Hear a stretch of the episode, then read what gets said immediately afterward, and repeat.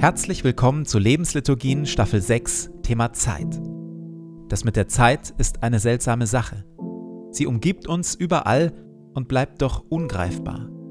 Manchmal vergeht sie quälend langsam, dann wieder viel zu schnell. Wir hätten gerne mehr von ihr und vergeuden sie doch allzu oft. In dieser Staffel wollen wir versuchen, genau das tiefer zu verstehen und zu lernen, auf gute Weise in der Zeit zu leben. Und jetzt viel Freude damit.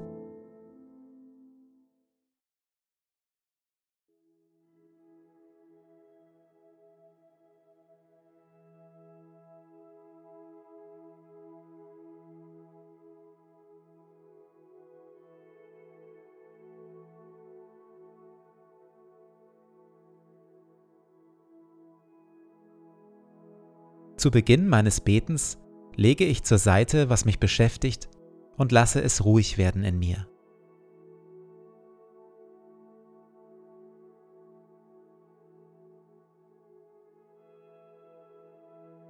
Ich nehme mir Zeit und atme langsam und bewusst.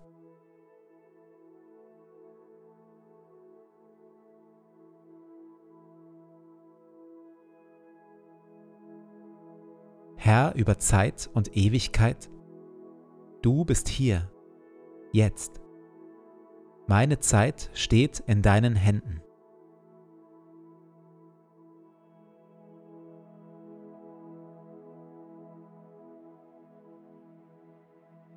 Wir hören Worte frei nach dem biblischen Buch Prediger Kapitel 3.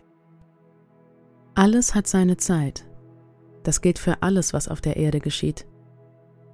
Neues Leben hat seine Zeit und Sterben hat seine Zeit. Kranksein hat seine Zeit und Gesundsein hat seine Zeit. Weinen und Klage haben ihre Zeit, aber auch Jubel, Leichtigkeit und Freude. Konflikte und Kriege haben ihre Zeit, aber auch Versöhnung und Friede. Es gibt eine Zeit für Umarmung und Liebe und eine Zeit für Loslassen und sich trennen. Es gibt eine Zeit für Rush Hour, Schnelligkeit und Zeitdruck und eine Zeit für Ruhe, Durchatmen und Pausen. Alles hat Gott so eingerichtet, dass es schön ist zu seiner Zeit. Sogar die Ewigkeit hat Gott dem Menschen ins Herz gelegt. Nur dass der Mensch nicht in der Lage ist, das Werk Gottes zu begreifen. Er durchschaut weder, wo es beginnt, noch wo es endet.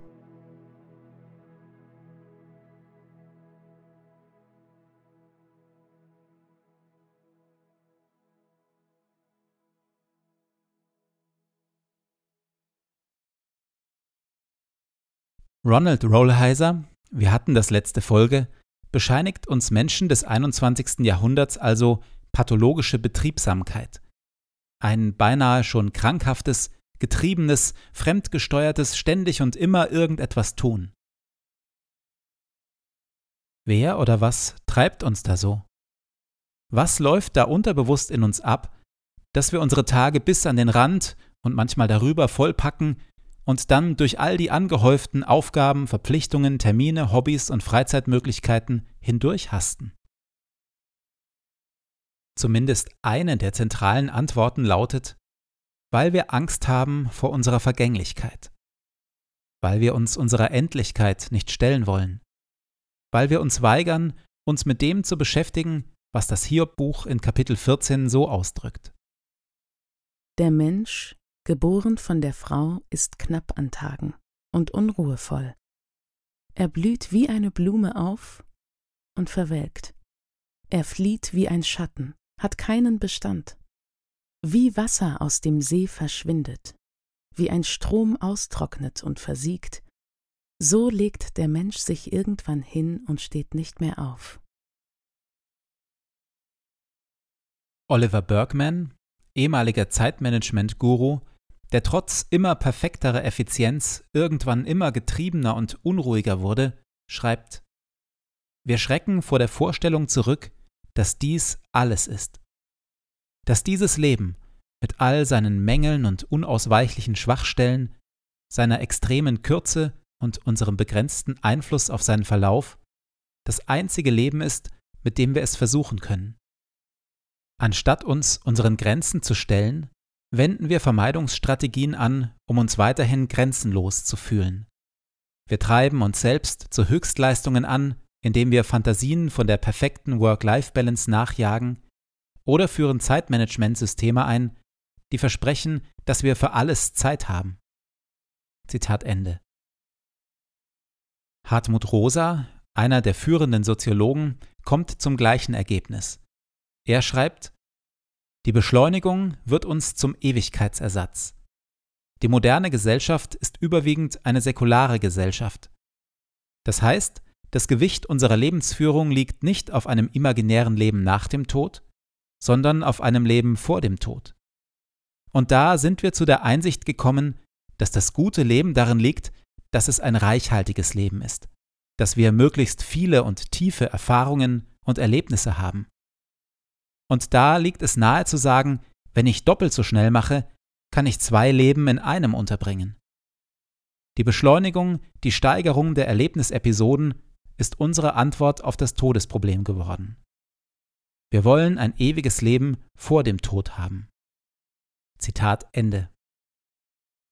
Der Mensch, geboren von der Frau, ist knapp an Tagen und unruhevoll. Er blüht wie eine Blume auf und verwelkt. Er flieht wie ein Schatten, hat keinen Bestand.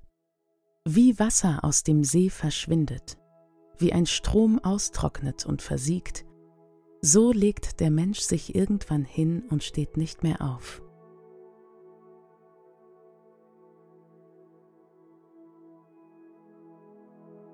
In der Stille lasse ich diese beunruhigende Wirklichkeit auf mich wirken und vertraue darauf, dass ich letztlich freier werde, wenn ich mich dieser Wirklichkeit stelle, anstatt sie zu verdrängen.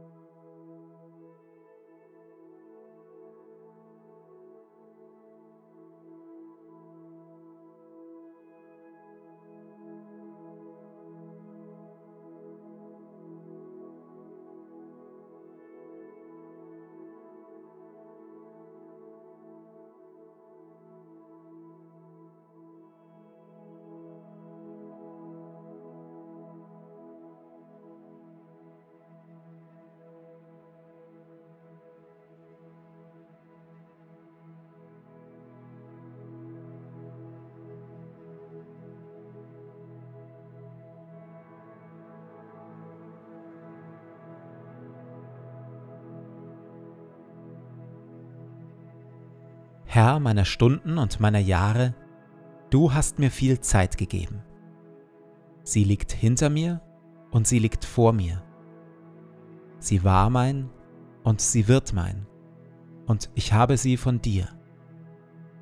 Ich danke dir für jeden Schlag der Uhr und für jeden Morgen, den ich sehe. Ich bitte dich nicht, mir mehr Zeit zu geben. Ich bitte dich aber um Weisheit und Willenskraft, dass ich meine Tage gut lebe. Lehre mich, ein wenig Zeit frei zu halten von Ablenkung und Pflichten. Ein wenig für Stille und für Gebet.